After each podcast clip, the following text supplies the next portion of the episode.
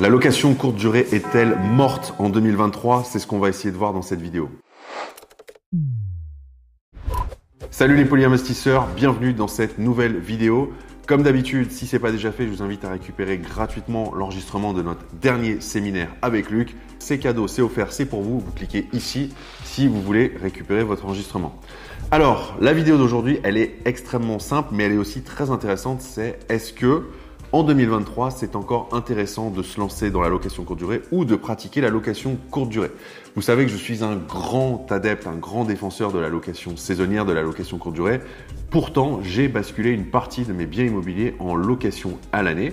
Et l'idée à travers cette vidéo, c'est de vous inviter à la réflexion parce que vous allez voir que peut-être qu'aujourd'hui, eh bien, il est plus intéressant pour vous de basculer en location à l'année euh, que de rester en location courte durée. Pourquoi est-ce que je vous dis ça? Eh bien, aujourd'hui, en 2023, le constat que je fais, c'est que deux choses. Premièrement, la réglementation s'est fortement durcie, hein, notamment vous avez de plus en plus de villes qui euh, réglementent l'exploitation en Airbnb, alors soit euh, via des autorisations, des surfaces de compensation, comme ça peut être le cas euh, à Paris par exemple. Vous avez aussi des villes qui imposent des quotas Airbnb, comme c'est le cas, il me semble, à Biarritz ou Bayonne, euh, parce que ces villes ne veulent plus que l'essentiel du parc immobilier soit exploité en Airbnb et se retrouver finalement avec très peu d'habitants à l'année.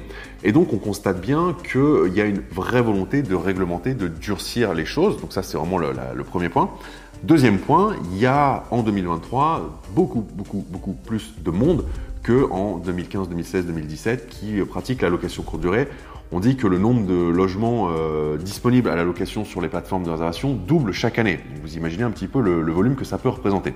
Et puis il y a un autre phénomène au-delà de ça, c'est que euh, par rapport à cette évolution du nombre de logements en location courte durée, vous avez aussi une montée en gamme parce que pendant un temps, vous aviez de nouveaux arrivants sur le marché donc la réponse était suffisamment euh, simple, enfin simple entre guillemets. Vous proposiez un logement euh, mieux équipé, mieux euh, rénové, de très grande qualité avec beaucoup de confort et vous arriviez à vous démarquer avec une déco un peu sympa. Le truc c'est qu'aujourd'hui en 2023, la plupart des personnes font ça. Vous allez sur Airbnb, vous tapez n'importe quelle ville, vous regardez un petit peu les photos des biens qui sont proposés à la location et honnêtement, ils se ressemblent tous un petit peu ou alors à défaut, il n'y a pas de grande différence de niveau de confort. Donc par rapport à ça, c'est beaucoup plus difficile que par le passé de se démarquer, de pratiquer des tarifs qui sont dans le haut du panier et donc d'avoir des marges qui sont intéressantes. Et c'est également plus difficile eh d'avoir un taux de remplissage qui est extrêmement euh, satisfaisant, puisque vous êtes en concurrence avec plein de personnes. Et donc, quand il y a beaucoup de concurrence, qu'est-ce que ça signifie? Ça signifie que les clients ont la main, ils ont l'embarras du choix et donc à prestation équivalente, qui va l'emporter Eh bien, c'est celui qui pratique le prix le moins cher.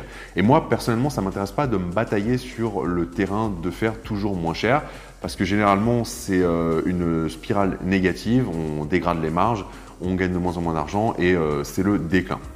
Donc par rapport à ça, vous avez deux options, et j'en ai parlé dans une autre vidéo. Première option, vous vous nichez davantage, vous montez encore en gamme, et c'est ce que font les personnes par exemple, qui se lancent dans des love rooms, même si à mon sens, aujourd'hui en 2023, les love rooms, on commence à en voir beaucoup, et je euh, je suis pas certain que ce soit très, euh, très intéressant sur du moyen long terme de se lancer aujourd'hui. Je ne parle pas des personnes qui sont déjà dedans, je parle des personnes qui hésitent à se lancer.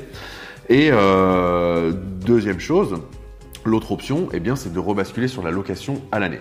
Et c'est intéressant de voir comment les cycles évoluent. Et là où je voulais vous amener sur une certaine réflexion, c'est aussi d'avoir cette capacité à vous remettre en question, à avoir un regard objectif sur le marché et à prendre un petit peu de hauteur. Pourquoi? Bah, Parce que qui dit de plus en plus de monde qui se lance dans la location courte durée dit nécessairement de moins en moins de logements disponibles en location à l'année. À un moment donné, la terre n'est pas extensible. Euh, on a beau construire de nouveaux logements, euh, ça n'enraye pas non plus le, comment dire, la pénurie de logements existantes. Et sur les logements anciens qui nécessitent d'être rénovés, bah, il y a quand même une grosse partie qui sort du parc locatif euh, à l'année pour partir sur du parc locatif courte durée.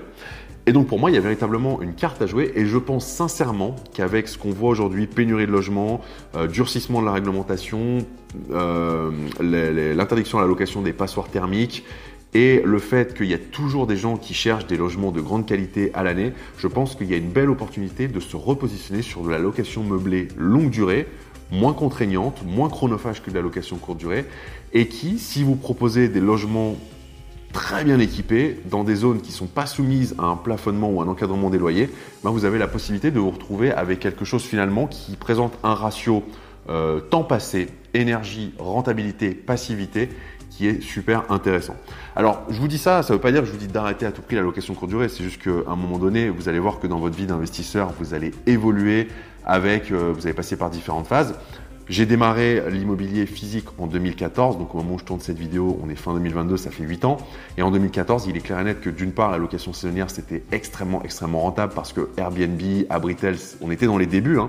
Mais en plus de ça, euh, sur les premiers biens immobiliers, ce qui prime, c'est la rentabilité avant tout. On cherche à maximiser la rentabilité. Je faisais tout moi-même et j'avais cette énergie, cette envie. Et puis plus, plus on avance dans un parcours d'investisseur, moi plus j'ai avancé dans mon parcours d'investisseur, plus on a des biens, donc plus on a du cash flow, plus on a de l'argent qui rentre et plus on est à l'aise financièrement.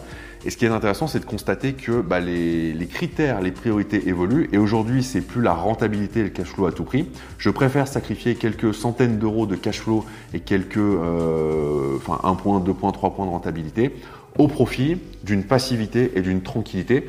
Parce que ce qui m'intéresse vraiment aujourd'hui, c'est d'avoir beaucoup de temps libre, c'est euh, de ne pas y passer euh, un temps phénoménal. Et clairement, aujourd'hui, je passe quasiment plus de temps à gérer mes biens immobiliers. Et c'est vraiment ça qui est cool.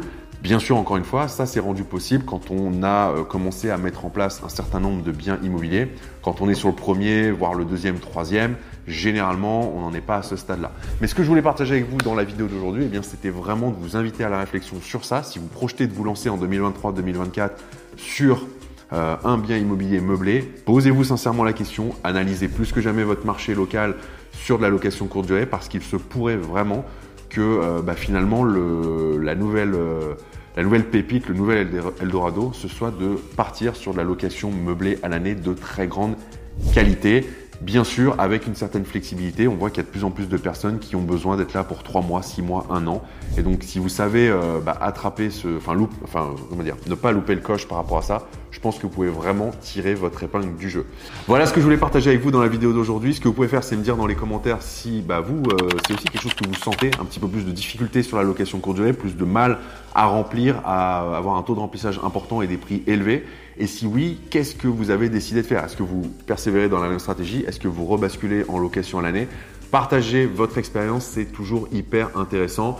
Comme d'habitude, si ça vous a plu, n'hésitez pas à liker, à vous abonner et à activer la petite cloche pour être informé quand on publiera une prochaine vidéo. Merci d'avoir regardé cette vidéo jusqu'au bout et je vous dis à très vite pour une prochaine. Ciao